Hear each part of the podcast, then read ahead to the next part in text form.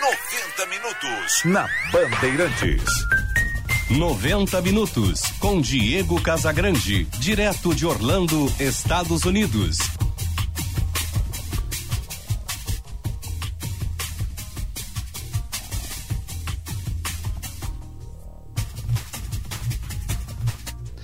Dez e trinta bom dia, está no ar o 90 minutos de hoje, primeiro de março de 2022. Estamos no ar para Zafari e Bourbon, economizar é comprar bem. Vem para Claro agora mesmo, com a Claro a casa brilha. Sim de Lojas Porto Alegre, inspiração para transformar o varejo. 10h34, a hora certa é para Escritório Previdenciário, resolvendo suas dúvidas em previdência. Whats 995873225. 995873225. Temperatura é para Cinep RS, há 73 anos representando o ensino privado gaúcho. Em Porto Alegre, 24 graus, céu nublado. E aqui em Orlando, de onde eu falo, nos Estados Unidos, na Flórida, 16 graus. Máxima em Porto Alegre será de 26 hoje, com chuvas esparsas. Né? possibilidade forte de chuvas, máxima de 26. Aqui em Orlando, também a máxima de 26, tempo mais firme, céu nublado aqui durante todo o período. Muito bem, é, já estamos com o professor Carlos Gustavo Pódio conectado conosco. Pódio ou Pógio? Professor Carlos, bom dia, bem-vindo. Bom dia, Diego, tudo bom? Prazer conversar novamente com você, com os ouvintes da Rádio Bandeirantes. Pode ser Pógio mesmo.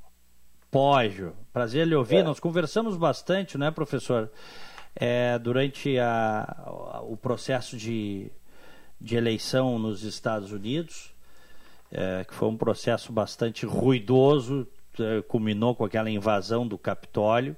Diga-se de passagem, muita gente não está acompanhando no Brasil. Centenas de pessoas já foram presas e criminalizadas por aquela invasão criminosa do parlamento americano, hein?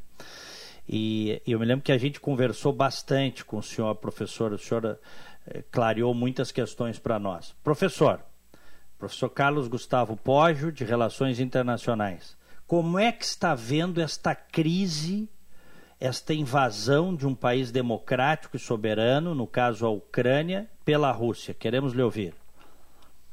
Olha, Diego, eu há várias questões aqui, vários aspectos. Primeiro que eu acho que estamos diante de um momento de transição da ordem internacional. Né? Este, este fevereiro de 2022 vai ficar marcado ainda por muito tempo. Né? Eu confesso, Diego, que por muito tempo não achei que o Putin fosse tomar essa decisão. Por que não? Porque os riscos, como nós estamos vendo agora, né, os riscos uhum. eram muito altos. Uh, ele poderia conseguir muito dos seus objetivos estratégicos, por exemplo, manter a Ucrânia fora da OTAN. Eu acho que ele estava com o controle da narrativa quando ele estava só na parte da ameaça. Né? Uh, e enquanto ele estava na parte da ameaça, mobilização de exército, etc., ele, ele tinha diante dele diversas opções. Uma delas era a invasão. É, mas a opção da invasão ela vem imbuída de riscos muito grandes. É, o risco pode até levar, eventualmente, à queda do Vladimir Putin. E eu chamava atenção para esse fator. No entanto, ele decidiu, de fato, ir e não só capturar as regiões de maioria russa, mas ir até Kiev, né? fazer uma, uma invasão completa com tanques de guerra. Ele tem, nesse momento, uma fila de tanques de guerra indo em direção a. Ele tomou essa decisão arriscadíssima. A questão passa a ser por que, que ele tomou essa decisão, né? mesmo sabendo dos riscos.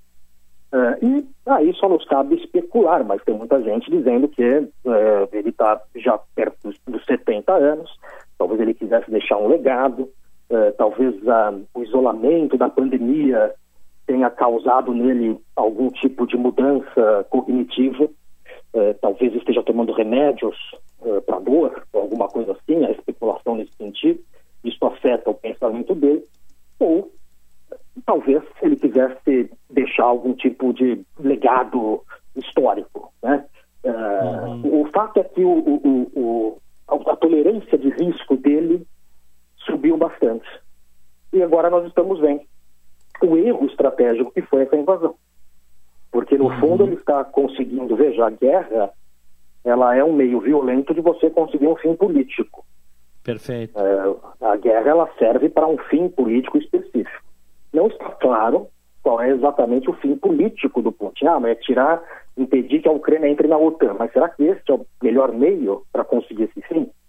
O que ele conseguiu, na verdade, Diego, foi desfazer 20 anos de estratégia do Putin para a Europa. Qual que era a grande estratégia do Putin na Europa? Era manter a Europa dividida.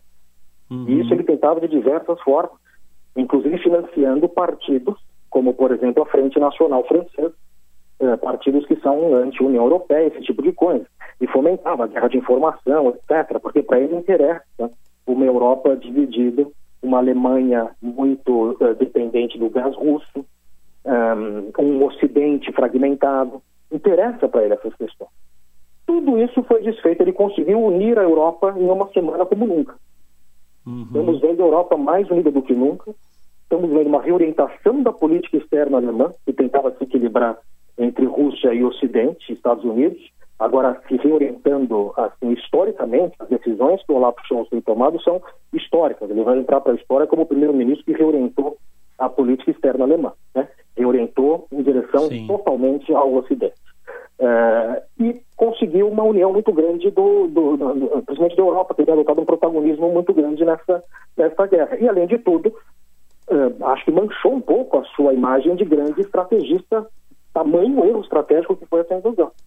Uhum. Ele conseguiu exatamente o contrário daquilo que, que ele pretendia. Eu acho que porque ele, porque ele pensava, por exemplo, que talvez os ucranianos não resistissem, talvez o Ocidente não respondesse tão rápido. E tudo isso aconteceu. O Ocidente foi muito rápido na resposta, sanções violentíssimas rapidamente foram colocadas, uh, a Ucrânia resistindo bastante, né? acho que ele achou que seria recebido como libertador, ele chegou até a falar, ah, tomem o poder nas suas mãos aos militares ucranianos, quer dizer, é uma falta completa de percepção do que, que, do que, que aconteceria. Então, não sei se é um erro de informação, uh, acho que agora ele está numa posição precária, inclusive dentro do Kremlin, porque se essa guerra foi muito mal para ele, já, a gente começa já a ver algumas críticas de oligarcas e membros do parlamento, coisa que a gente não via antes. Então, pode ser o maior erro estratégico das mais de duas décadas de poder do Putin. Sim. Professor, essas sanções, tem vários pontos aqui que eu anotei que eu quero a sua opinião, tá? Ah, quando se falou, ah, principalmente o presidente americano aqui, o Biden, e a comunidade europeia, ah, que a reação seria a reação econômica, né? estrangular economicamente a Rússia. Não diretamente ir para a Ucrânia, lá no, no, embate com armas. Embora alguns países estejam mandando e os Estados Unidos também estão tá ajudando a financiar armamento agora para a Ucrânia. Mas não desembarcar soldados lá que a estratégia seria do estrangulamento econômico. Muitos disseram, há duas semanas, enfim, que se isso acontecesse, porque a gente vem falando da invasão há semanas já, antes dela acontecer, né? Ah, muitos diziam, ah, isso não adianta nada, o Putin está dando risada, isso aí não faz cócegas na Rússia. Nós estamos vendo que não é bem assim, né?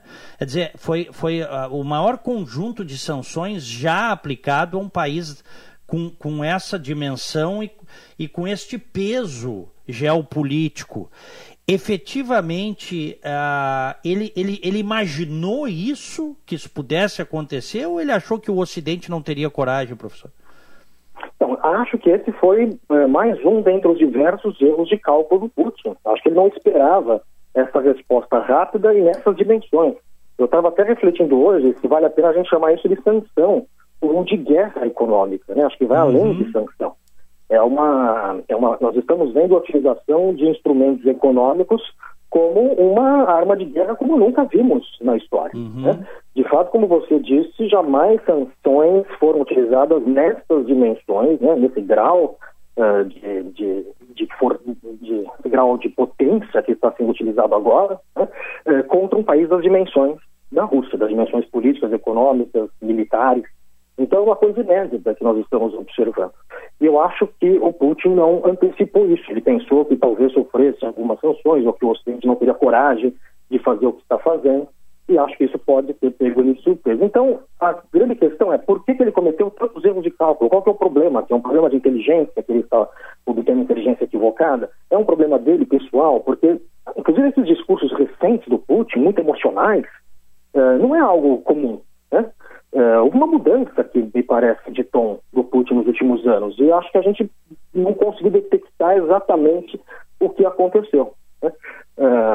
então, acho que essa é, é a questão agora passa a ser qual que é o grau de racionalidade de Putin, porque se ele é, se demonstra alguém irracional, nós temos um problema, dado que ele está com a mão no botão nuclear. Né? Então, é algo para a gente ficar atento. Uhum. Oh, será que ele está bem uh, emocionalmente? Será que ele está bem Uh, uh, como é que está a cabeça dele? A imprensa americana aqui, de dois dias para cá, está repercutindo a possibilidade de ele estar com, efetivamente, com problemas uh, psiquiátricos.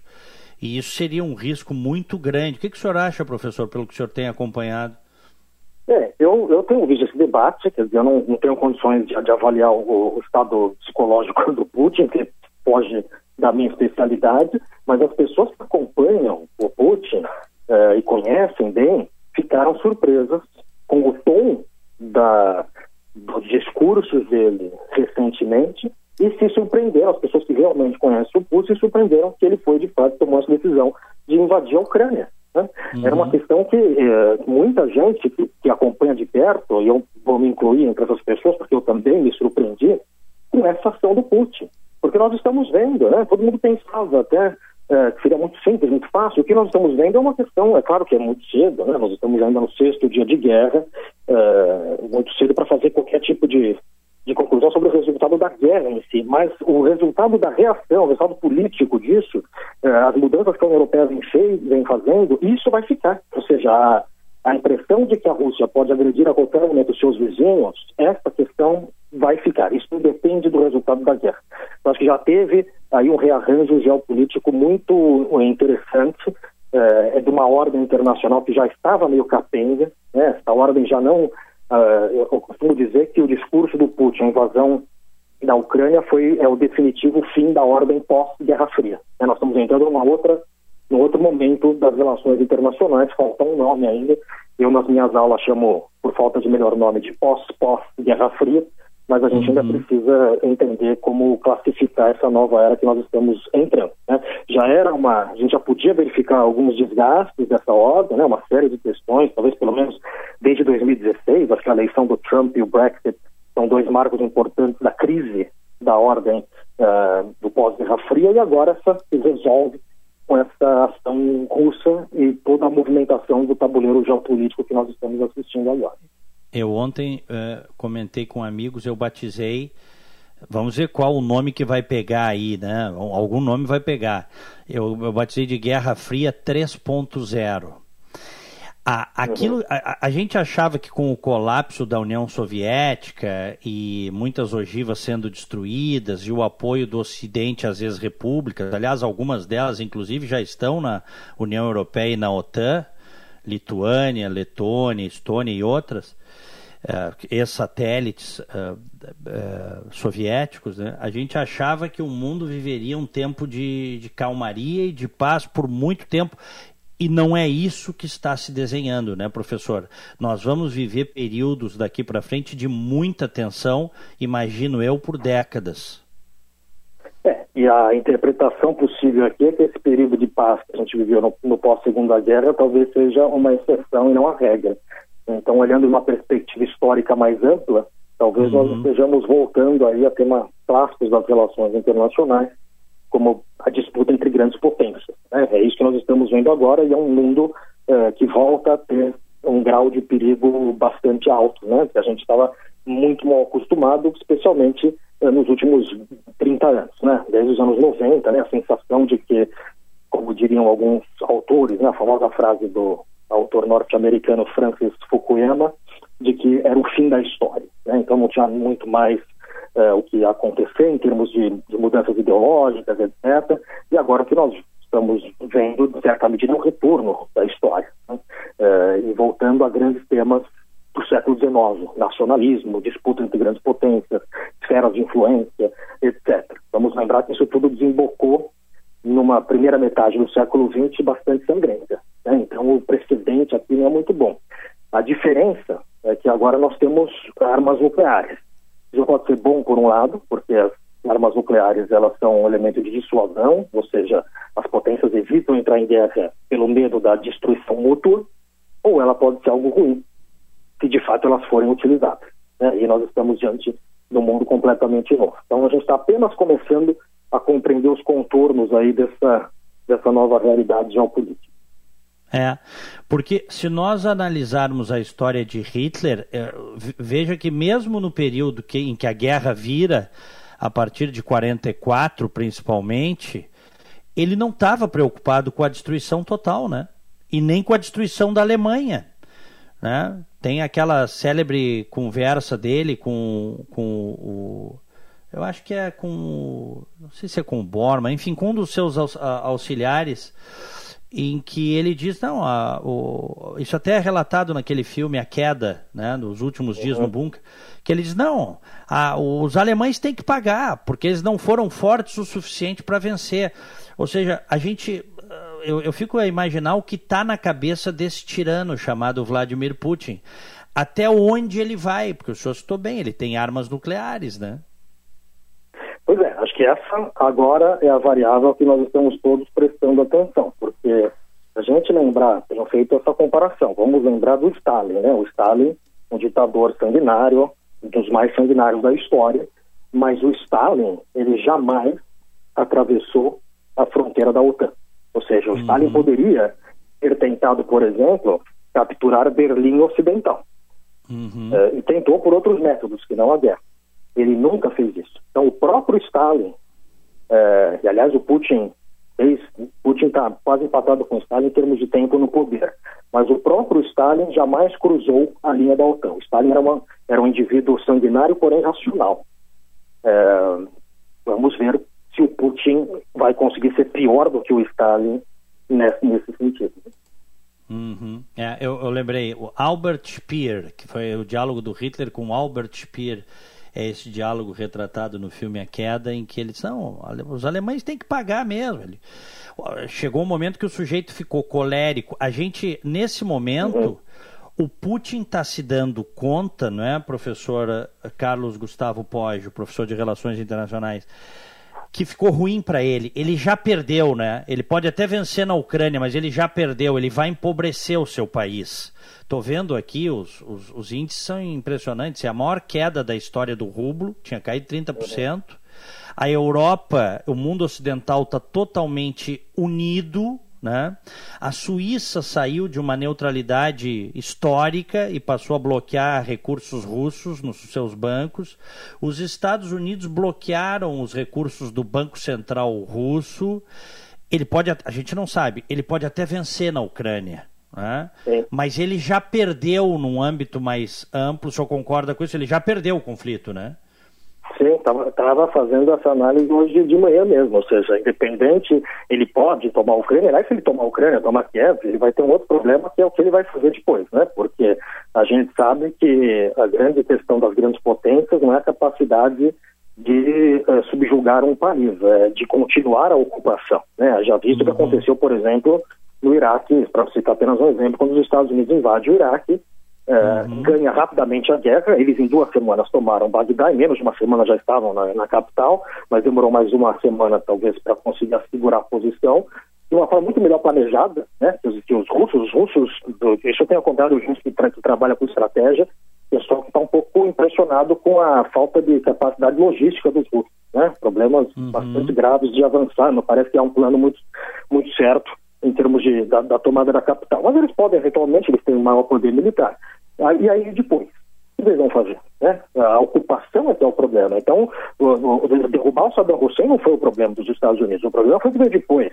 Isso é um, é um padrão que se repete com as outras grandes potências. Então, me, me parece que, de novo, em uma semana já ficou claro que o Putin perdeu a guerra. Ele pode ganhar a batalha, ele pode tomar Kiev, mas os objetivos políticos do Putin foram profundamente eh, machucados com essa, com essa ação. Acho que ficou muito claro que toda a reorganização que nós estamos vendo agora geopolítica são é, desfavorável ao Putin. Inclusive, o que nós estamos observando, se o objetivo dele era enfraquecer a OTAN, podemos ver um fortalecimento da OTAN. Né? O Putin agora acabou de dar uma razão de existir para a OTAN. A OTAN estava numa crise existencial desde o fim da Guerra Fria.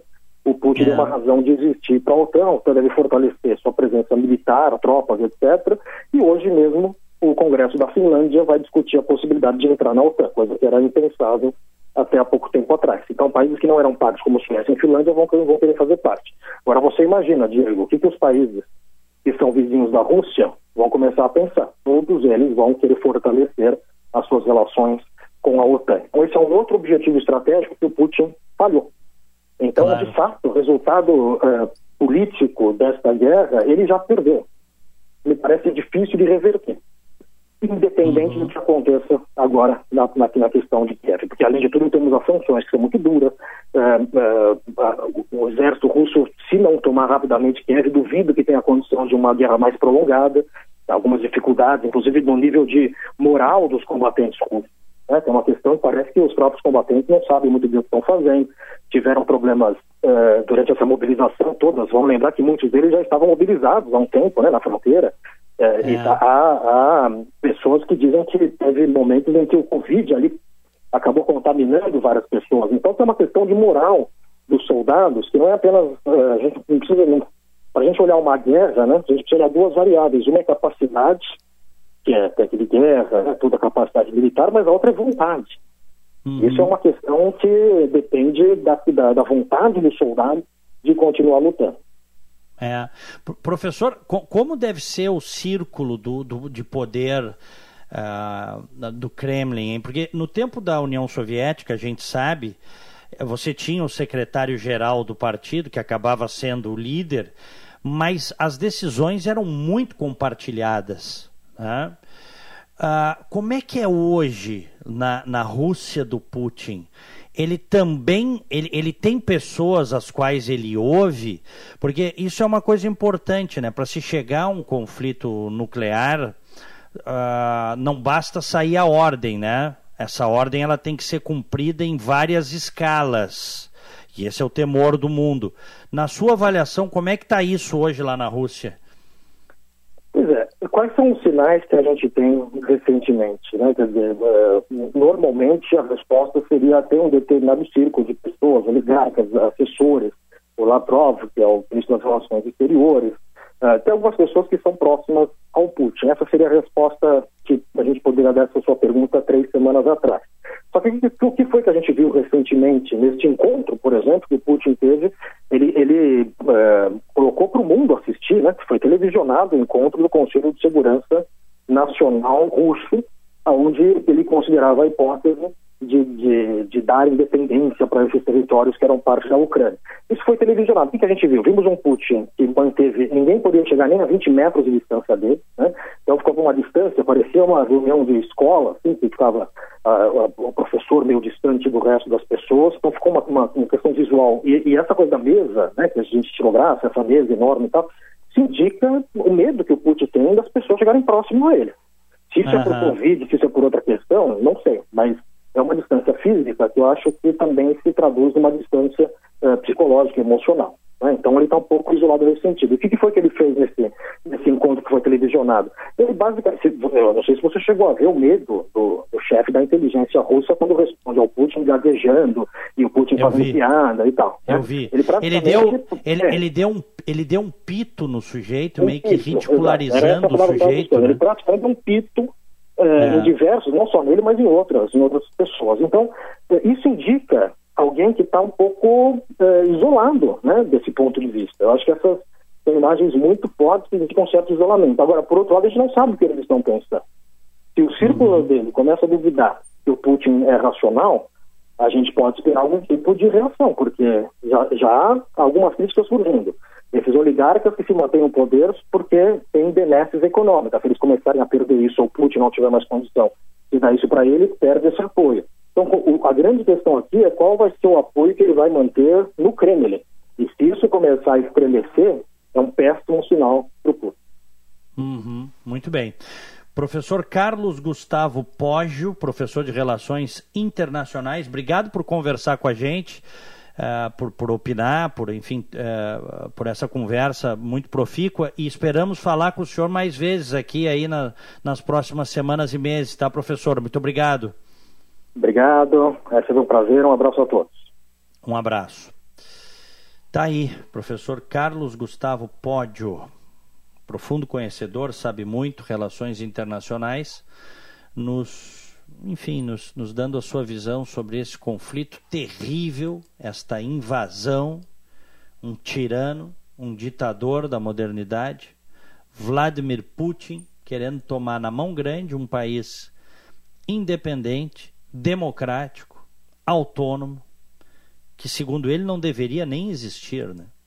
E eu, inclusive, é, vi uma fala dele recente em que ele, ele trata a Ucrânia como o governo da Ucrânia como um governo nazista, quer dizer, uma coisa completamente fora de esquadro, tem nada que ver. Claro, ele está trabalhando em cima de desinformação para o seu público, mas é uma coisa tão uh, fora de proporção, né? Enfim. Sinal marcou agora 11 da manhã.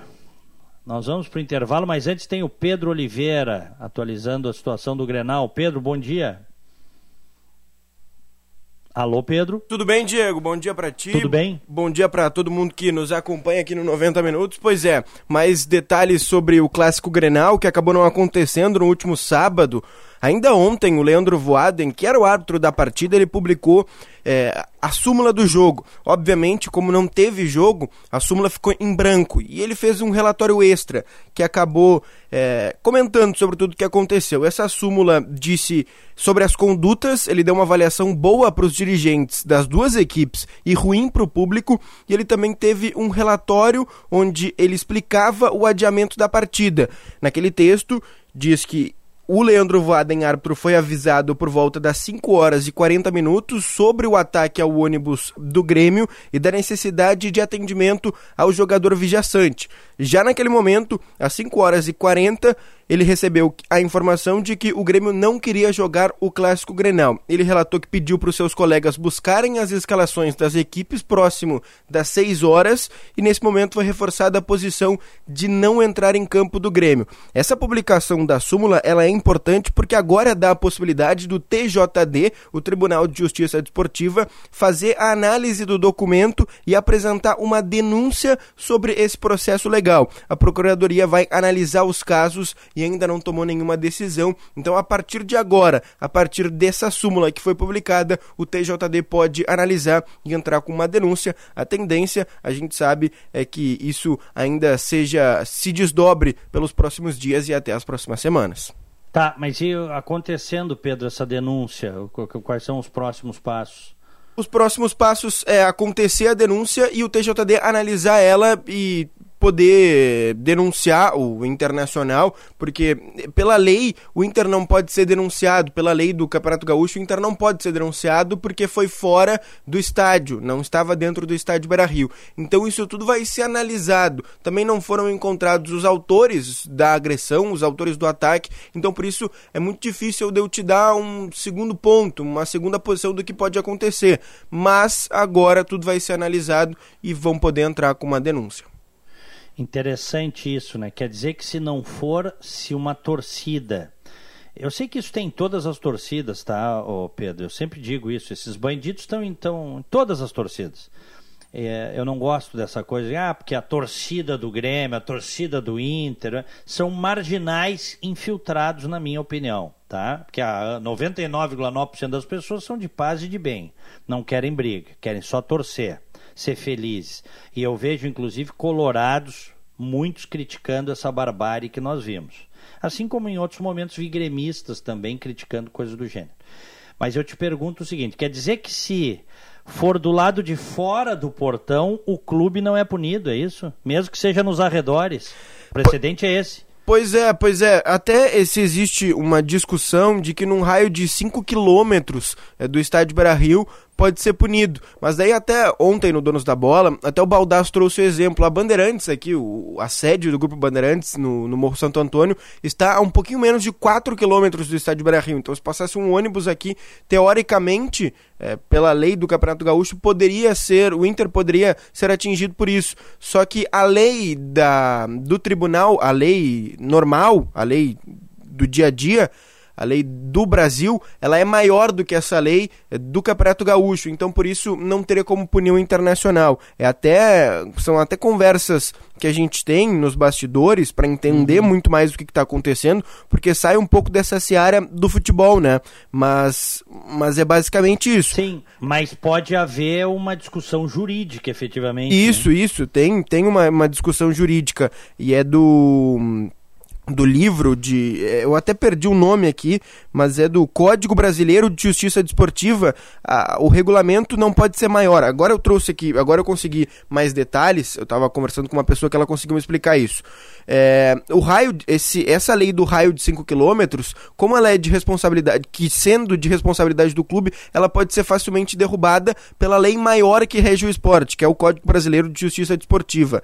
Então, por aquilo que a gente considera o bom senso, o, o, o Beira Rio está a uma, uma quilometragem pequena de onde aconteceu aquele ataque. Mas a lei do Código Brasileiro de Justiça Desportiva diz que não tem como considerar o clube culpado porque sobrepõe é, essa lei do Campeonato Gaúcho. Uhum.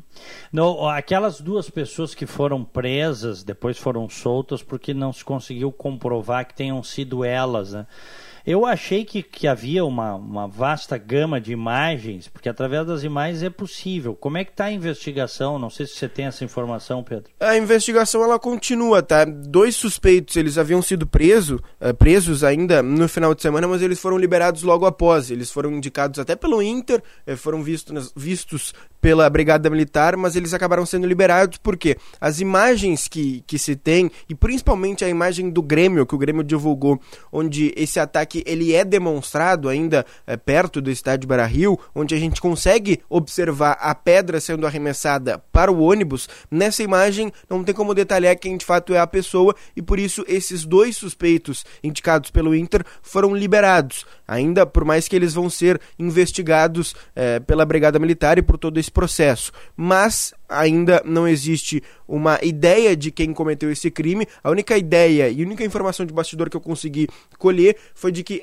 pela probabilidade, era um torcedor de fora, não era um torcedor aqui de Porto Alegre, era um torcedor que vinha do interior para acompanhar a partida. Mas é muito difícil, assim, da gente conseguir colher essas informações e a negociação continua, a negociação está em andamento. Muito bem, mais alguma informação? É isso, é isso. Dentro de campo o Grêmio agora se prepara, até sem o Vijaçante. O Grêmio enfrenta hoje na Copa do Brasil o Mirassol, decidindo vaga para a próxima fase. E o Vijaçante, jogador que foi atingido pela pedra no último sábado, por mais que ele tenha recebido alta no domingo do Hospital Moinhos de Vento, tenha ido para casa, e por mais que ele esteja bem também, ele treinou até na segunda-feira na segunda-feira de manhã, ele não treinou com bola, ele apenas correu em volta dos gramados, mas esse jogador é, não está hum, hoje é, na delegação que enfrenta o time do Mirassol. Vijaçante fica de fora desse confronto. Uhum, muito bem. Isso é Copa do Brasil? Isso, Copa do Brasil. E como é que é a regra hoje? É fora o jogo? É fora, é fora. É fora o jogo. E aí, se o Grêmio empatar ou ganhar, o Grêmio passa de fase contra o Mirassol. Se o Grêmio perder, o Grêmio é eliminado. É basicamente assim que funciona o regulamento. É a primeira fase, o primeiro jogo do Grêmio contra o Mirassol. É um jogo. Um então jogo é um só. Jogo só. Só um jogo. Uhum. Só um jogo, mando de campo do Mirassol hoje às nove e meia. Se o Mirassol vencer, o Mirassol passa de fase. Se o Grêmio... De onde? De onde esse Mirassol? Mirassol de São Paulo. São Paulo, tá. Se o Mirassol vencer ou empatar, se o Mirassol vencer, passa de fase. Se o Grêmio, perde, se o Grêmio empatar ou vencer, passa de fase. Então o Grêmio tem é, o, o, empate ainda a seu favor. Muito bem. E se passar, enfrenta quem? Qual clube? Se, ainda não está definido. Ainda é, é um chaveamento que o Grêmio ainda tem que ver o seu adversário. Eu fico te devendo o adversário porque ainda não está definido. Tá bem. Muito bem. Pedro Oliveira, nosso repórter da equipe de esportes da Band. Obrigado pelas informações, viu, Pedro? Obrigado, obrigado, Diego. Um abraço, bom programa. Um abraço, valeu. 11 e 8, que, que loucura, hein? Nós estamos falando de um jogador que foi atingido, levou uma pedrada na cabeça, porque delinquentes vestindo camisa de clube jogaram pedras no ônibus do outro clube. Nada a ver, né? Isso é uma coisa. Eu tenho insistido, e não é de hoje, pena que o César não está aqui para até para a gente conversar, o César está de férias, meu querido César Cidade Dias, é, eu tenho dito o seguinte: isso vai continuar acontecendo. Isso acontece desde que eu entrei no jornalismo há 32 anos. E vai continuar acontecendo. Sabe por quê? Porque a, as leis são tíbias, pífias, e a aplicação delas mais ainda. Há juizado do esporte para proibir os torcedores de entrarem no estádio. Os caras estão dando uma banana para isso. Inclusive, muitos entram, descumprem, não tem fiscalização. Os sistemas de informática, de identificação, muitas vezes não funcionam. O cara usa a carteira de outro. É, tem um monte de maneiras de burlar isso. O que funciona para essa cambada é botar na cadeia. Não precisa ser muito tempo, tá, gente? Mas um tempo na cadeia. Nenhum país desenvolvido encontrou coisa melhor para punir e dar o exemplo para marginais do que a, a, do que tirar do convívio social por um tempo, tirar a liberdade do sujeito por um tempo, botar na cadeia. Ah, então vai ficar um mês preso, dois meses preso, não importa, mas vai ficar preso. Então a nossa polícia civil tem o dever de ir atrás e encontrar esses caras. E vamos ver qual será o enfoque do Ministério Público e da Justiça em relação a isso. Eu enquadraria como tentativa de homicídio. O cara joga um paralelepípedo dentro de um ônibus, ele está tentando matar alguém, né? Ou ele está tentando o quê?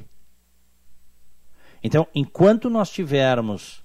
Isso, infelizmente, é, é a história do Brasil recente, do Brasil principalmente nas últimas décadas, né, em que se convencionou que punir é ruim, que não se deve punir, etc. e tal. Isso deu margem para inúmeras distorções. Bandidos, delinquentes de todo tipo sabem que a punição é fraca, é frágil.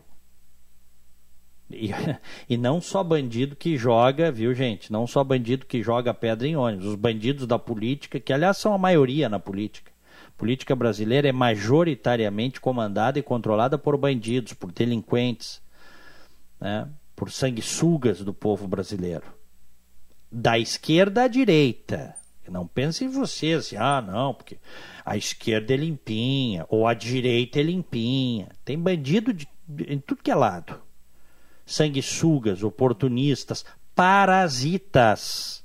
Parasitas do nosso dinheiro do suado dinheiro dos brasileiros. Esse, esse é o nome. São parasitas. É gente que fora da política, de um cargo público, morreria de fome. Eu conheço alguns, inclusive, que entraram na política agora. Em cargo de vereador, de deputado, ou foram ser, trabalhar no governo. Gente que morreria de fome, absolutos incompetentes Gente incapaz de concatenar as ideias cresce na política.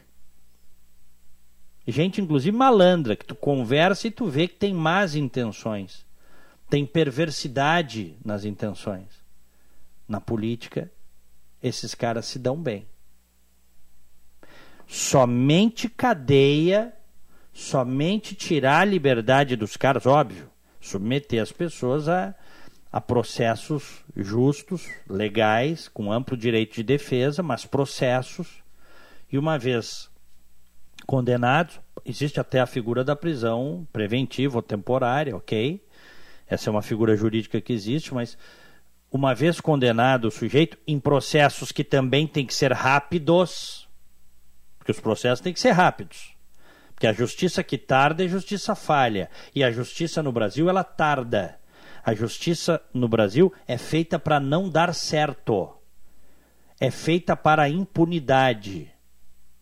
Vejam o caso agora do Arthur Lira. Vejam que a gente saiu do futebol e foi para a política, né? Porque estava falando de bandidagem, você acaba caindo na política. O Arthur Lira desengavetou a lei de improbidade administrativa, a nova lei. Quando eles desengavetaram, eu falei aqui nesse microfone, falei na Band News, falei nos meus espaços, eu e outros né, no Brasil todo que analisaram o, o, o, projeto de lei, eles diziam assim: não, mas a lei é muito dura, a lei da improbidade comete muitas injustiças. Vejam, muita gente boa deixa de entrar na política por causa da lei de improbidade administrativa. Fica difícil governar. Essa era a conversa fiada deles. E muita gente embarcou. E o negócio acabou sendo aprovado. Quem desengavetou a lei da improbidade administrativa foi o Arthur Lira, presidente da Câmara, que chegou lá apoiado pelo Bolsonaro e com amplo apoio da maior parte do, do, do, dos deputados e senadores, mas principalmente deputados, né, que foram os que elegeram ele. Ele desengavetou isso, conseguiu aprovar. Obviamente que não era o que eles diziam. A nova lei de improbidade administrativa, que na época eu e outros criticamos, dizendo o seguinte: olha, isso não pode ser aprovado. Isso vai ser um merengue para a bandidagem da política. Ah, diziam, não, vai ser melhor. O governante vai ter, vai ter mais liberdade para trabalhar, mais gente boa vai entrar na política. Tudo conversa fiada para enganar otário, para enganar ingênuo e otário. Tá? Aprovaram a lei da improbidade administrativa, a nova lei. O Bolsonaro sancionou essa barbaridade. O que, que o Arthur Lira agora fez? Ele que está condenado por improbidade administrativa, quando ele era presidente da, da Assembleia Legislativa lá de Alagoas, desvios na Assembleia. O que, que ele fez? Ele agora, com base na nova lei, que a gente sabe juridicamente, a lei não pode retroagir para condenar alguém, mas ela pode retroagir para beneficiar alguém. Ele está usando a nova lei, os advogados do Arthur Lira, repito, que está condenado por improbidade administrativa, e isso poderia torná-lo inelegível, porque esse foi um dos avanços que o Brasil, aos trancos e barrancos, atingiu. Né? Pôde bastante, eh, muita luta, pressão social, muita discussão. O Brasil aprovou, por exemplo, a lei da ficha limpa que eles agora querem derrubar também a lei da ficha limpa. Já derrubaram parte, né? Querem derrubar a lei da ficha limpa. O sujeito condenado não pode concorrer. O que, que o Arthur Lira agora está fazendo? Pegando a nova lei, a nova lei que ele desengavetou e que ele aprovou com apoio de petistas e bolsonaristas e com a sanção do Bolsonaro. E já entraram os advogados dele, ou estão entrando no STJ, para dizer o seguinte: olha, a nova lei diz que a prescrição é de quatro anos a partir da condenação em segunda instância. Mais de quatro anos anula o processo. Entenderam bem o que, que eles fizeram? Eles reduziram o tempo de prescrição, o prazo, para beneficiar os vagabundos, para beneficiar eles próprios, os políticos corruptos e cretinos. Ele agora está usando isso para dizer o seguinte: olha, eu estou condenado, eu fui condenado em primeira instância, eu fui condenado em segunda instância, mas eh, da segunda instância até aqui já se passaram mais de quatro anos. Então o meu processo caducou.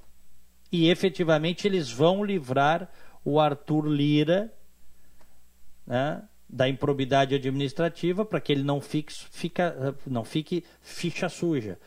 Ou seja, ele, ele trabalhou em cima de uma legislação que o beneficiaria de alto benefício.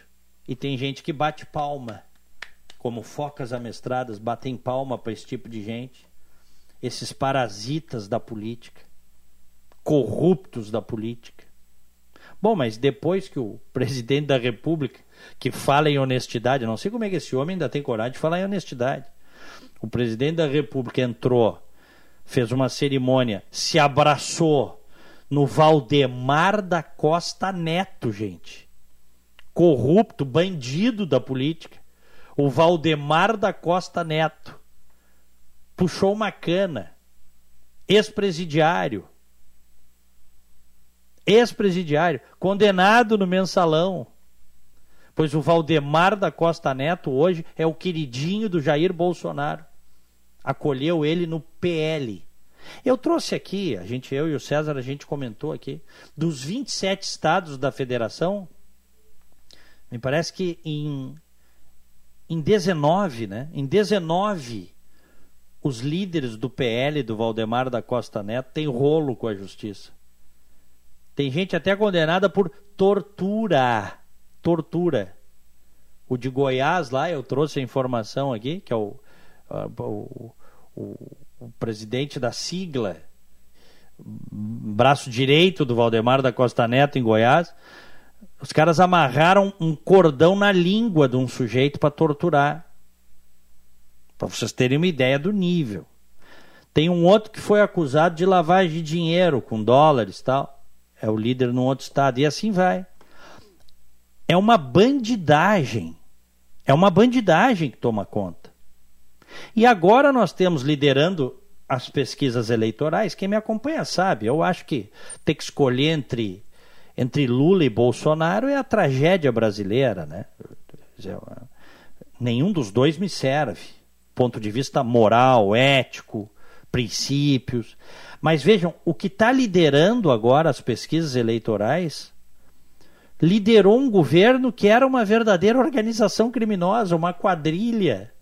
Já esqueceram, o povo já esqueceu o mensalão, o povo já esqueceu o petrolão, o povo esqueceu o depoimento do Antônio Palocci para a justiça, o acordo do Palocci, que agora estão anulando, né? Porque estão anulando tudo, o império contra-ataca. O povo já esqueceu isso que o Palocci disse que levava sacolas de dinheiro para o Lula. Esqueceram isso? Esqueceram que o Lula botou gente para roubar na Petrobras bilhões de reais do dinheiro dos brasileiros? Onde é que está o senso? Gente, é, é, isso que eu pergunto. A gente quer ter esperança né? no Brasil, esperança no povo. Onde é que estão os valores desse povo? Onde é que estão os valores? Que daqui a pouco um, um, sujeito condenado, o, o, STF fez agora uma ginástica para livrar o Lula das condenações. Considerou que o lugar que julgou o Lula, eles mudaram, né? Tinha que dar um jeito de livrar o cara. O lugar, a comarca não era aquela. Mas ele não foi absolvido. Onde é que está o povo que ensina para os filhos que roubar não é certo? que você tem que ter ética, que você tem que ter moral. Onde é que está o povo que está dando aí mais de 40% de intenções de voto para esse, para esse sujeito? Que montou um verdadeiro sindicato do crime, uma organização criminosa num país com um grande futuro como o Brasil. O Brasil tem um grande futuro, mas com esses lixos, com estes parasitas que lideram, não tem como, né? Não tem como. Quando é que o povo brasileiro vai resgatar os seus valores? E vai dizer o seguinte: eu não aceito mensalão, eu não aceito petrolão, mas eu não aceito também uma família que enriqueça roubando em gabinete dos funcionários. Eu não aceito isso. Quando é que o povo vai dizer? Não importa se o cara é de direita ou de esquerda, se o cara é ladrão, é mau caráter. Ele não pode estar na política lidando com o dinheiro das pessoas a esquerda e a direita, a direita e a esquerda, o brasileiro tem que crescer e parar de ter bandido de estimação. Vejam o que o Bolsonaro fez. O Bolsonaro rifou o país para proteger a sua própria família, os filhos, em última análise a si próprio. Como eu digo, como é que esse homem que agora está abraçado no Valdemar da Costa Neto, ex-presidiário, corrupto, bandido da política, como é que esse homem fala em honestidade? Como é que esse homem fala em moral? E como é que tem gente que não se dá conta disso? Que esses dois tipos não podem representar quem tem moral elevada, quem acredita em ética na política. Ah, mas tem que ter senso de proporção. Ah, mas o roubo de um é diferente do roubo de outro. Quem rouba em gabinete, quem enriquece em gabinete, quem tem acordo com ladrão de gabinete, quem faz peculato rouba uma grande empresa. A, a questão é a escala, porque ainda não teve chance. Não vamos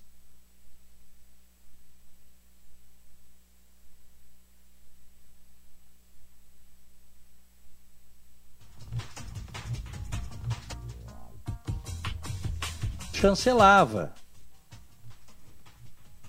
Tira a trilha aí, por favor. Não sei, acho que entrou por engano a trilha. O povo cacifava. O povo, sabe?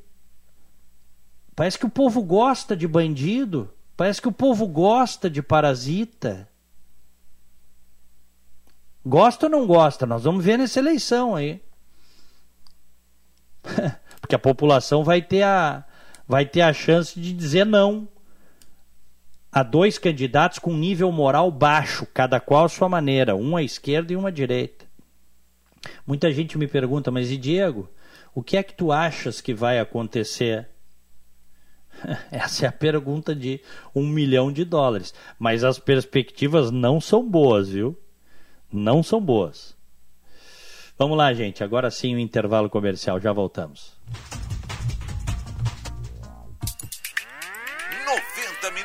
Minutos na Bandeirantes. Serviço Bandeirantes. Repórter Aéreo. Em tempos de transformação, conte com uma parceria que dá resultado para o seu negócio. Serviços e benefícios exclusivos para associados do Cindy Lojas Porto Alegre. Cindy Lojas Porto Alegre, inspiração para transformar o varejo. Trânsito muito congestionado na saída das praias pela Estrada do Mar, RS 030, e acaba afetando também a BR 101 com trânsito muito lento no trecho de Osório, que segue com esse congestionamento pela Freeway até a Praça de Pedágio de Santo Antônio da Patrulha, onde passam mais de 70 veículos por minuto no sentido capital. Em tempos de transformação, conte com uma parceria que dá resultado para o seu negócio. Serviços e benefícios exclusivos para associados do Cindy Lojas Porto Alegre. Cindy Lojas Porto Alegre, inspiração para transformar o varejo.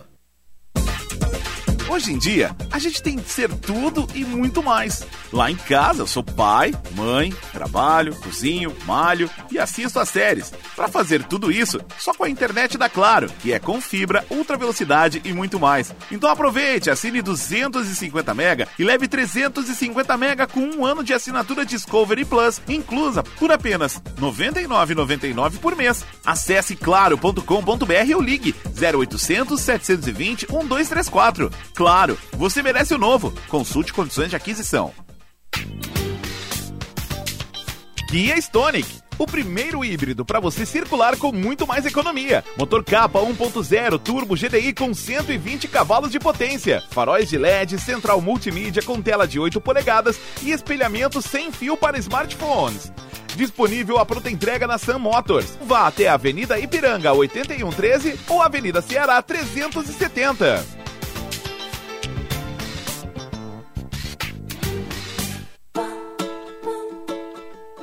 Neste verão, aproveite o sol com toda a proteção de Nivea Sun, a linha de protetores faciais Nivea, nas versões com cor, pele oleosa e normal a seca. Nivea Sun é ideal para o uso diário, protegendo e hidratando a sua pele. E sabe o que é melhor de tudo? Você encontra toda a linha Nivea com ofertas exclusivas na Panvel. Aproveite agora mesmo, nas lojas ou no app.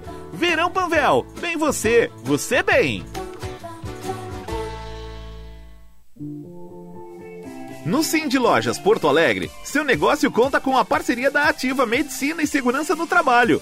Deixe sua empresa em dia com as adequações do E-Social, condições especiais para associados e acesso facilitado a serviços como o envio dos dados necessários de segurança e saúde no trabalho de forma eletrônica ao E-Social, eliminando a emissão de formulários e relatórios físicos. Saiba mais em sindilojaspoa.com.br.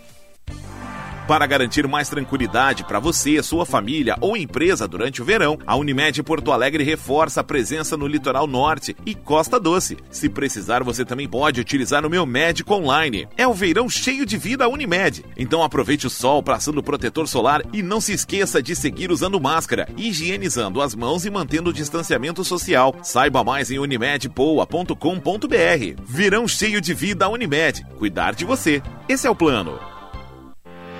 Há 30 anos, o grupo Maquena representa as melhores marcas de lubrificantes automotivos do mercado sendo distribuidora autorizada da Ipiranga e Texaco em todo o Rio Grande do Sul. Distribui seus produtos com excelência a mais de 10 mil clientes de diversos segmentos: automotivo, industrial e agronegócio. Quer comprar ou revender lubrificantes Ipiranga ou Texaco? Acesse o site www.maquena.com.br e fale com um dos nossos consultores. Grupo Maquena, ajudando a movimentar o mundo. Somos a força que move o agro, o agro que é feito de gente sem igual, que sonha, trabalha e realiza. Expo Direto Cotrijal, Expo Direto Cotrijal, Expo Direto Expo Direto Cotrijal, de 7 a 11 de março em Não Me Toque. Patrocínio Sistema Ocerx, Intacta 2 Extend e Ara. Realização Cotrijal. Grupo Bandeirantes na Expo Direto 2022. Programas, reportagens e boletins ao vivo do Parque de Exposições em Não Me Toque. A tecnologia e a força do agronegócio brasileiro em destaque de 7 a 11 de março nas rádios Bandeirantes, Band News e Band TV. A Casa da Band recebendo as principais fontes do agro. Expo Direto 2022 em Não Me Toque. Apoio Cotrijal. Somos a força que move o agro. Senar RS. Vamos juntos pelo seu crescimento.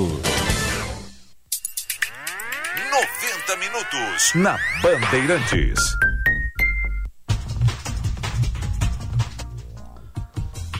Onze e meia, estamos de volta. 90 minutos é para Zafari e Bourbon. Economizar é comprar bem.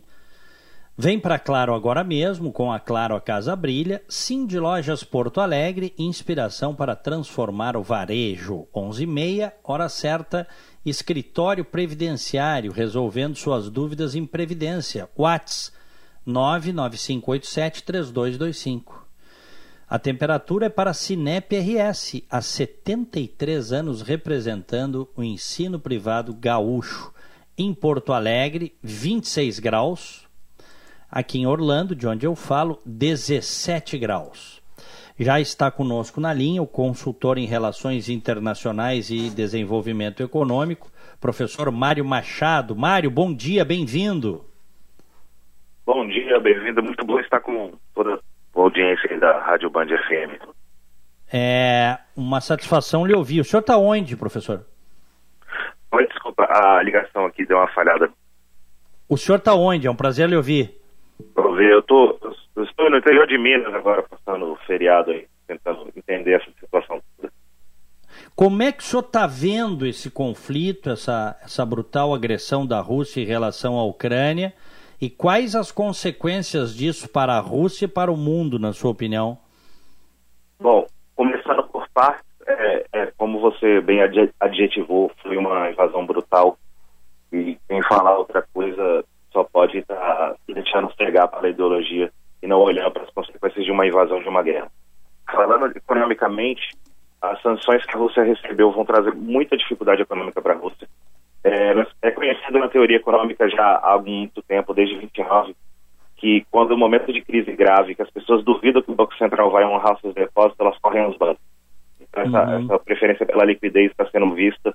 Então, falta dinheiro nos caixas eletrônicos da Rússia, o rublo desabou na cotação, o Banco Central está com os seus ativos externos bloqueados, a situação está bem complicada para a economia russa. E isso, o, o, tem até um artigo bem. Tem vários artigos nessa linha, é, mas eu estava vendo um hoje na. do Yuval Harari, é, de que o, o Putin já perdeu a guerra, né? Porque essas sanções, na verdade, elas são uma forma de guerra, guerra econômica, que ele já perdeu. Aconteça o que acontecer na Ucrânia, ele já perdeu. O senhor concorda com isso? Eu acho muito difícil, no longo prazo, a economia russa voltar para o patamar que ela estava antes da decisão de invadir. É, hum. No longo prazo, não, no médio prazo, né? Porque é, são sanções debilitantes, ainda tem a questão do comércio com a saída de, de bancos selecionados do SWIFT, o que vai dificultar o comércio russo. É, muita gente está se distanciando do governo russo, então muitos países vão procurar alternativas, temendo aí uma segunda, terceira onda de sanções que vai virar nos países que ainda continuam apoiando a Rússia. Então esse é um momento muito complicado. Eu acho que o Putin definitivamente não esperava uma resposta forte do Ocidente. Investiu muito tempo bagunçando as democracias ocidentais, então ele esperava muito mais divisão nessa resposta. Uhum. Eu, tô, eu, eu, eu, vou pedir para a produção refazer a ligação para o senhor, professor Mário Machado, porque para mim aqui está falhando um pouquinho. Vamos refazer, por gentileza. Lhe peço paciência nesse sentido, queremos lhe ouvir, tá? Tudo bem, tranquilamente. Valeu, muito obrigado. Eu estou conversando com o consultor em Relações Internacionais e Desenvolvimento Econômico, Mário Machado, que está lá em Minas Gerais. Uh, solicitei a Fernanda Nudelman que refaça a ligação, se for o caso, vá para o Skype porque estava dando algumas falhas, alguns cortes.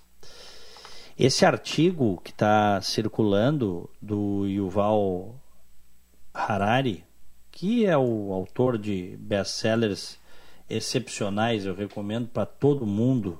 Né?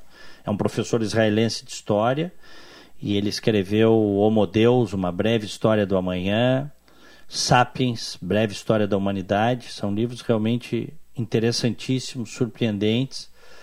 E ele está dizendo neste artigo aqui, eu quero só confirmar quando é que saiu esse artigo, se saiu ontem ou hoje, tá? É, deixa eu ver aqui, é, saiu ontem. Saiu ontem, tá? Ele está dizendo aqui que com menos de uma semana de guerra, parece cada vez mais provável que o Putin esteja caminhando para uma derrota histórica. Que ele pode ganhar todas as batalhas, mas perder a guerra.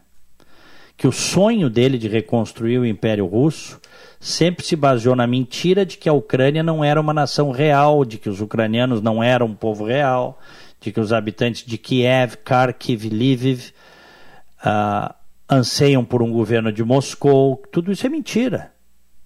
A Ucrânia é uma nação com mais de mil anos de história e Kiev já era uma grande metrópole quando Moscou ainda não era uma vila, escreve ele. Mas o déspota russo contou sua mentira tantas vezes que aparentemente ele mesmo passou a acreditar nessa mentira.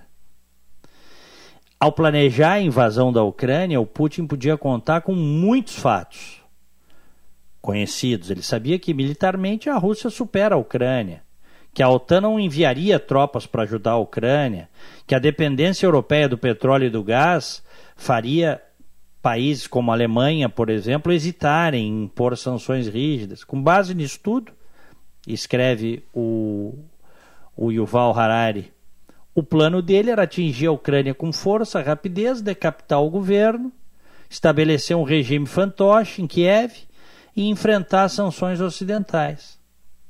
O problema. Aqui, ó. Ele, ele diz aqui: os americanos. Problema para o Putin, né? Os americanos aprenderam no Iraque, os soviéticos aprenderam no Afeganistão. É muito mais fácil conquistar um país do que conservar um país conquistado. O Putin sabia que podia conquistar a Ucrânia. Mas será que os ucranianos simplesmente ah, vão aceitar um regime fantoche de Moscou? Maldita aposta que eles fariam, diz ele. Afinal, como ele explicou repetidamente a qualquer pessoa disposta a ouvir, a Ucrânia não é uma nação real e os ucranianos não são um povo real, né?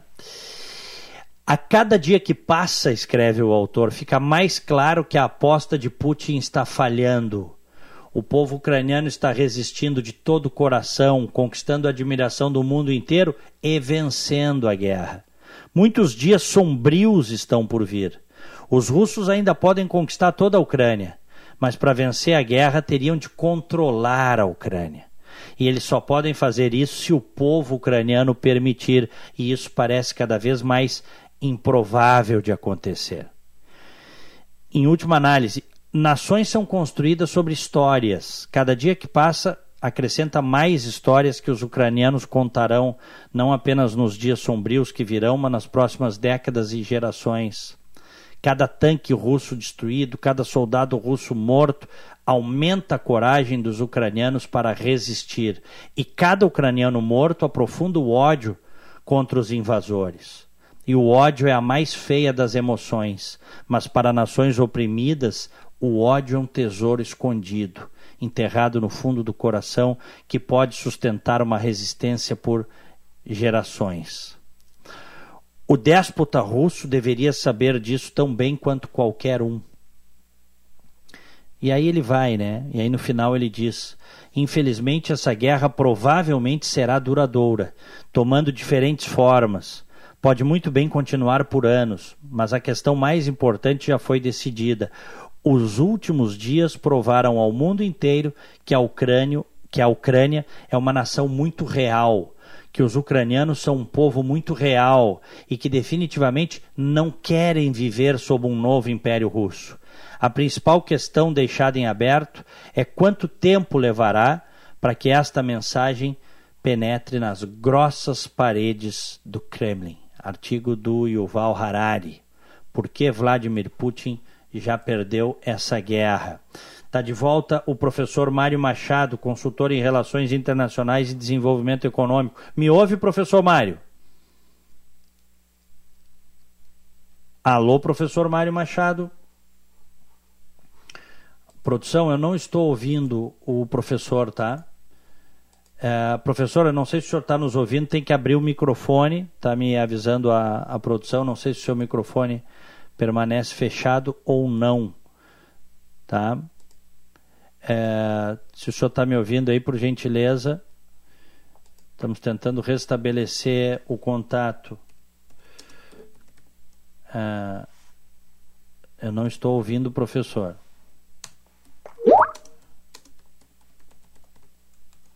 É. Vamos tentar restabelecer. V vamos tentar restabelecer isso. Faz um break aí, por favor, Fernanda, produção. E eu ainda quero ouvir o professor Mário Machado. E aí a gente tenta solucionar esse problema com o áudio dele. Já voltamos. 90 minutos na Bandeirantes. Momento Previdenciário. Você sabia que a reforma da Previdência alterou muitas regras de aposentadoria? Cada situação deve ser analisada antes de ser encaminhada ao INSS. Em alguns casos, é possível alcançar um benefício de valor bem superior ao esperado. Uma dica do Escritório Previdenciário. Resolvendo suas dúvidas em Previdência. Whats 99587 3225. Repetindo, 99587 3225. Tabacaria Paromas, 20 anos de tradição, atendimento personalizado. Dê mais paromas ao seu estilo. A sua tabacaria em Porto Alegre, Avenida Farrapos 286. Teleentrega Whats 995586540. Vem aproveitar o maior estoque Chevrolet à pronta entrega do sul do país, na Esponqueado Jardine. Linha Onix e Tracker 2022 com super avaliação do seu usado. Confira também o nosso Liquida Seminovos. São mais de 400 carros em estoque e descontos de até 10 mil reais. Esponqueado Chevrolet, a revenda que não perde negócio. No trânsito, sua responsabilidade salva vidas. Use o cinto de segurança.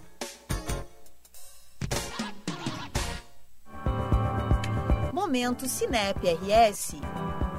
Olá, sou Bruno Izeric, presidente do Cinep RS. Uma pesquisa da OCDE aponta que o diploma de curso superior pode aumentar em até 144% a renda do estudante. Invista em seu futuro, matricule-se em um curso superior. Os nossos associados oferecem um ensino de excelência com condições especiais. Momento Cinep RS.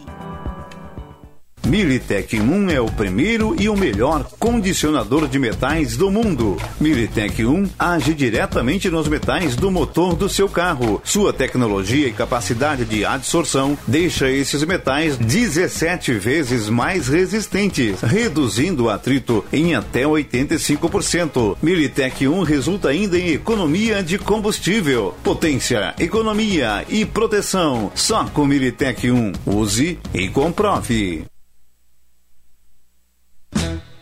Agora vamos para os pedidos da audiência. Quer pedir uma música? Escreva uma carta para a nossa caixa postal.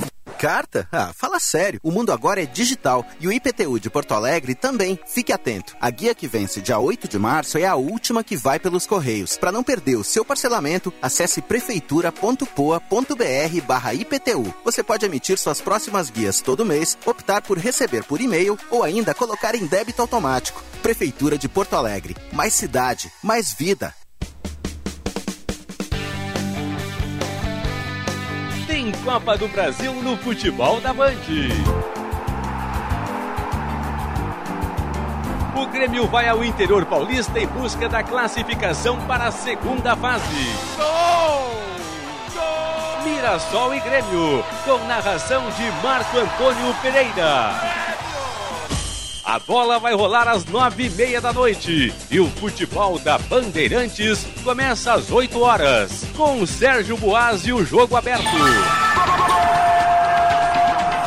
Jornada Esportiva. Oferecimento Talco Pó Pelotense, Banrisul, Espaço Luz e KTO. Bandeirantes. Fechada com você, fechada com a verdade. Vimos coisas incríveis. Revoluções, pandemias, desastres, manifestações, celebrações. Momentos eternizados em velhas gravações e em novíssimo armazenamento digital. Nada importante foi ignorado por quem ouve a Bandeirantes. E nada vai se perder no tempo. No presente e no futuro, porque seguimos em frente. Testemunhamos, relatamos. Trazemos os pontos de vista para o debate. Nossa hora é sempre o agora. Bandeirantes, Bandeirantes. fechada com você.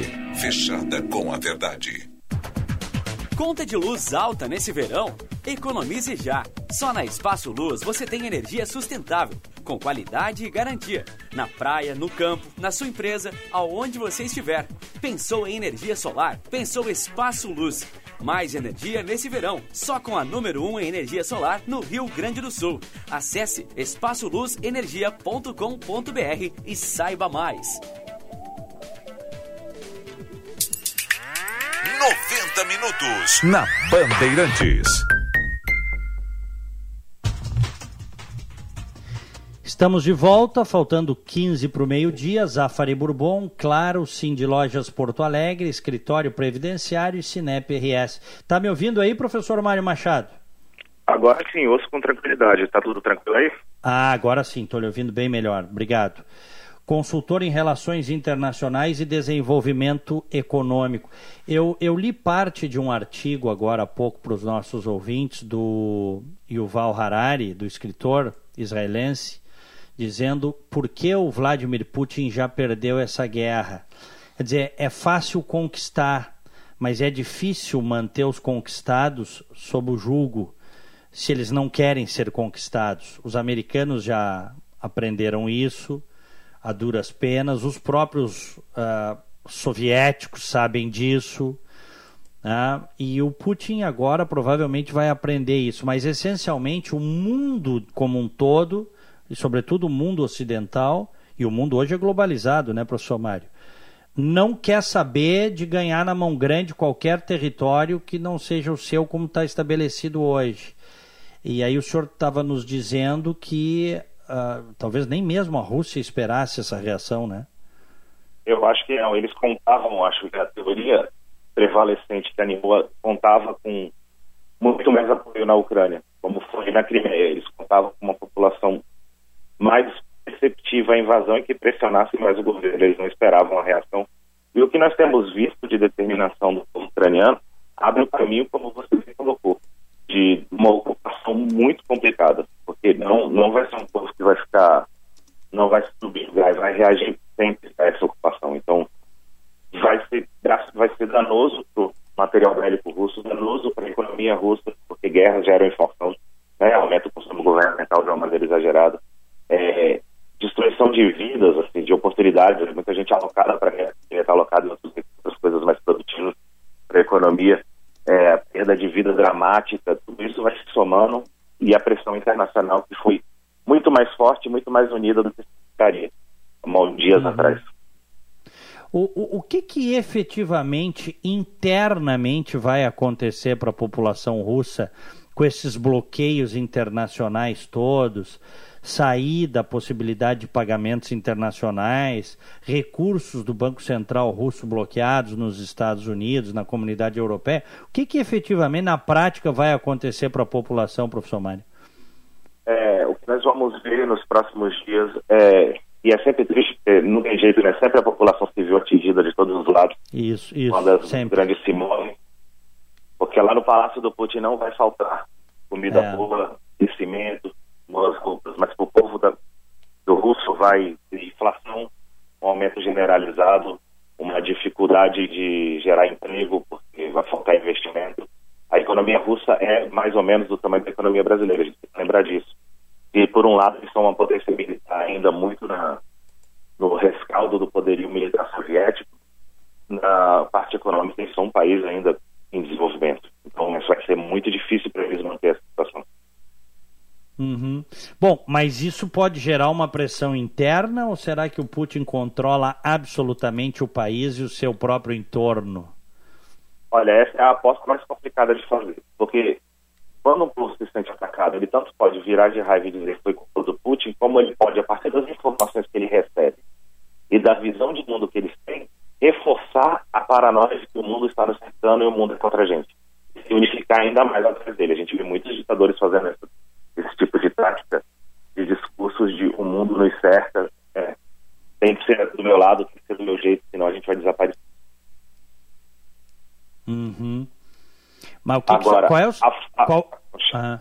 Pode falar, pode falar, desculpa. Não, eu ia lhe perguntar, mas qual é o seu feeling, né? Porque ah, o, o Kremlin a gente sabe que não vai faltar, não vai faltar caviar lá. Mas os, os grandes magnatas russos que também dão suporte para a administração, para o governo do Putin, os caras estão tendo dificuldade, inclusive, em posar em aeroportos da comunidade europeia agora e nos Estados Unidos. Como é que fica? Sim. Eu ia falar, eu ia complementar na hora que eu terminei de falar e falei por cima que é falta de educação e eu peço desculpa aí para os ouvintes e para você. Mas o que acontece? É, é eles que eles vão ter uma chave desse processo, sabe, os bilionários russos. Não à toa há rumores que o, o Abramovich, famoso dono do Chelsea Futebol Clube, estaria envolvido no processo de negociação de paz, eu estaria pressionando por isso. Mas a, a relação entre os bilionários russos e o governo Putin é bem é bem de apoio, mas também de muito medo. Eles também são reféns, porque vez ou outra algum bilionário russo soviético pega aquela elite que tem por lá e faz a pessoa sair da janela. Então, assim, é, é uma relação complicada. Mas são eles que vão ter que apertar, eles eles, é deles que vai vir essa, essa resposta. Uhum. É, e, e- e- esse, esse é, eu acho que o- a partir de agora o Putin, que era um sujeito que ou mal ou bem, os grandes líderes mundiais se encontravam com ele, ele era bem recebido. Eu acho que a partir de agora ele se torna um pária internacional, né? Não lhe parece isso? Ah, diplomaticamente, a Rússia está mais cercada do que nunca se viu antes. É, o Putin era muito elogiado por algumas coisas, inclusive estabilizar a economia russa e permitir algum crescimento e, e dar algum, algum ordenamento para lá, ainda que agora ele perdeu todo esse capital. Você vê que nos- o G7 já, exclui, já estuda isso, então a não participação russa nos grupos. Você vê países que tradicionalmente não tomam posição há séculos, como a Suíça, tomar posição de apoiar as sanções contra o alto escalão russo. Então, isso tudo mostra que ele não vai ter terrenos diplomáticos fáceis para navegar nos próximos anos. Ele ainda vai continuar tendo acesso à ONU, a uma série de aliados que ele construiu, mas que vem diminuindo, então ele vai ter alguma simpatia na Polônia, mas bem menor do que antes. Ele vai ter palcos aqui na América Latina, em alguns locais, em algumas regiões na África, algumas regiões na Ásia Central, mas fora isso a situação dele está bem complicada. Uhum. É. Mas vai ficar complicado para ele. Agora, o senhor teme a questão nuclear, o fato de. Porque ele, ele chegou a, a- a- na semana passada a dar a entender que poderia ac- acionar armas nucleares, né? ficou uma coisa meio dúbia. Mas isso é uma coisa que não pode ser sequer cogitada, né? é, é, uma- é um cenário apocalíptico.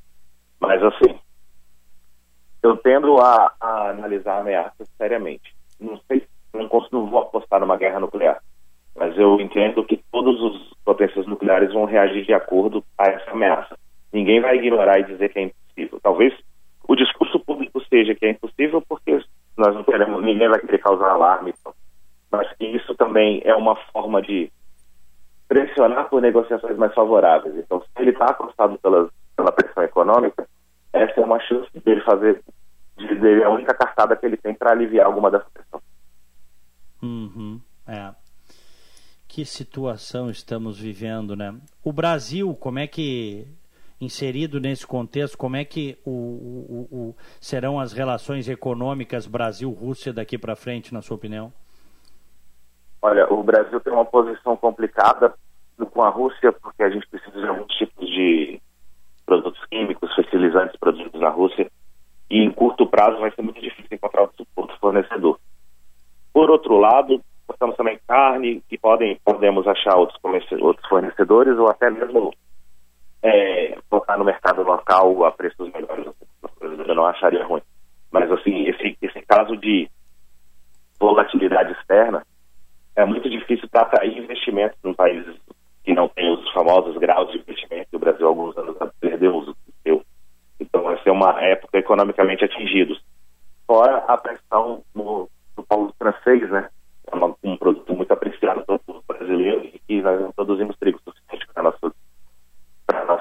100% nós importamos da Argentina, mas com a concorrência, exemplo, com a Europa abandonando a importação de trigo russo e, e, os campos ucranianos em, em, guerra, aumenta o preço disso, né? Então nós vamos sentir também aqui nas padarias, nós vamos sentir também petróleo e gás, porque o preço deve subir consideravelmente no mercado internacional, já começou a subir e deve se manter alto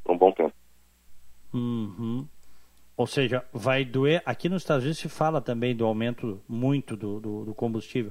Vai doer no bolso de todo mundo no mundo todo, né? Vai doer no bolso de todo mundo no mundo todo. No momento que o mundo já estava em crise inflacionária. Então nós estamos tendo um choque externo dentro de um choque externo. E é uma coisa que talvez tenha, eu tenha que pesquisar na literatura para ver outro momento que isso aconteceu. Uhum. Muito bem, consultor em Relações Internacionais e Desenvolvimento Econômico, professor Mário Machado, obrigado, viu, pela conversa, pela entrevista. Um abraço.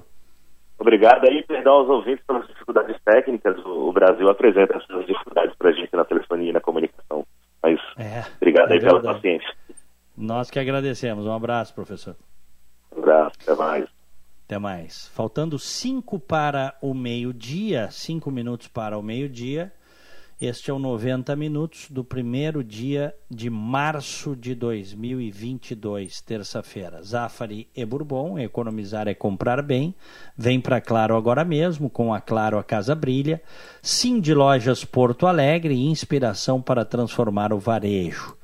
Também com o escritório previdenciário, resolvendo suas dúvidas em previdência. WhatsApp 995873225. Vou repetir, hein? Qualquer dúvida de previdência, manda um WhatsApp lá para eles. 995873225. Cinep RS, há 73 anos, representando o ensino privado gaúcho. E eu me despeço. Um abraço a todos, tenham um ótimo dia, fiquem com Deus. Tchau!